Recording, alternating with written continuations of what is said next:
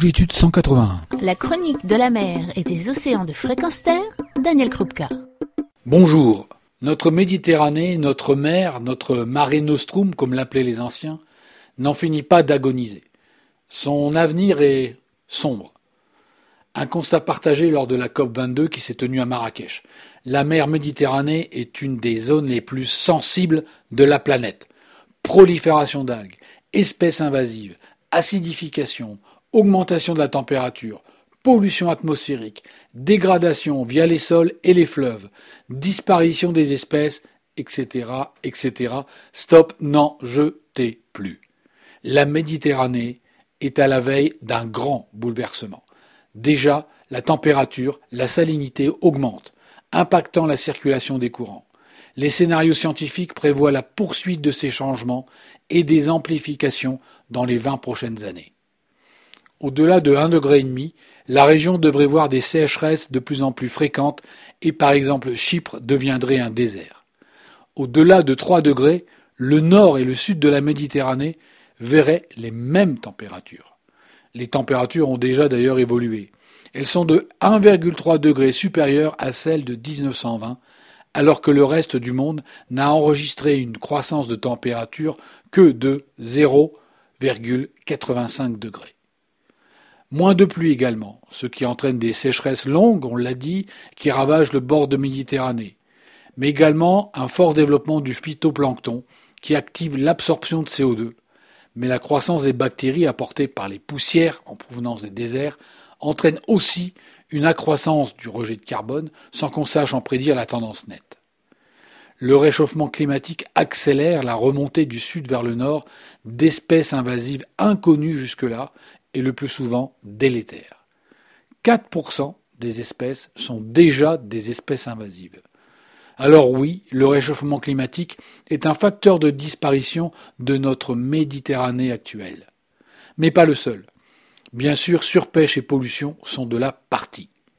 Car si la Méditerranée ce n'est que 0,7% de la superficie des mers du globe, cela représente aussi entre 10 et 18% des espèces marines connues qui y vivent, soit 17 000 espèces, dont près de 30% qui sont endémiques, c'est-à-dire uniques en ces lieux. Et 20% de ces espèces sont menacées d'extinction. Quant à la pollution, il faut en prendre la mesure. La Méditerranée, c'est 4000 km de côte sur 22 pays.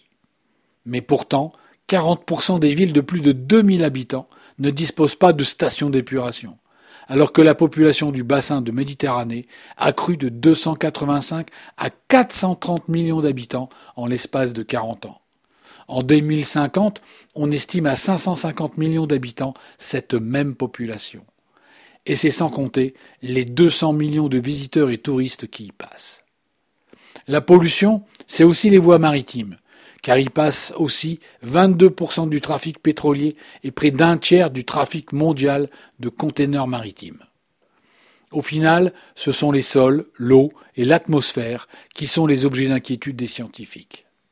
Et à défaut de solution, on ne peut espérer qu'une relative stabilisation sans un emballement de tous ces facteurs qui mèneraient à des ravages, non seulement en termes de ressources halieutiques, mais également pour l'agriculture et les activités exercées sur le pourtour méditerranéen, avec à la clé une montée des violences dès lors qu'une compétition émerge pour les rares ressources restantes.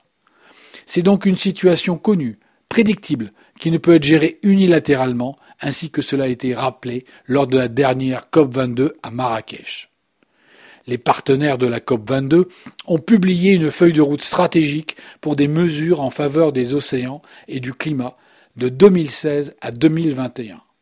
Ce texte propose une vision de l'action sur les océans et le climat au cours des cinq prochaines années et porte sur six domaines majeurs le rôle des océans dans la régulation du climat, l'atténuation des effets, l'adaptation au changement, les déplacements humains, le financement bien sûr de ces actions et le renforcement des capacités. C'est bien, mais le scepticisme est présent. Compte tenu des changements politiques mondiaux ou nationaux en cours qui vont rebattre la donne au mépris des générations actuelles et à venir.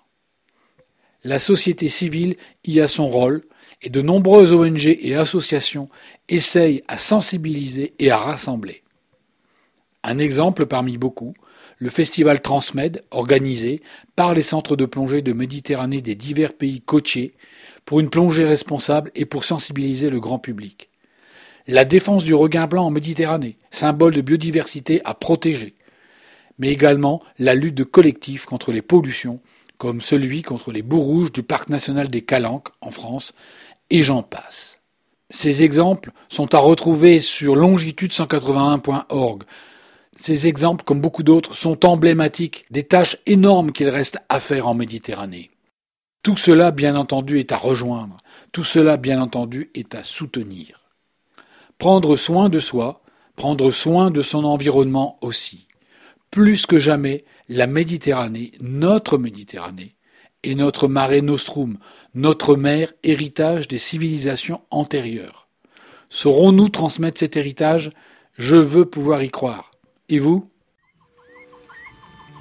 Retrouvez et podcastez cette chronique sur notre site fréquenceterre.com.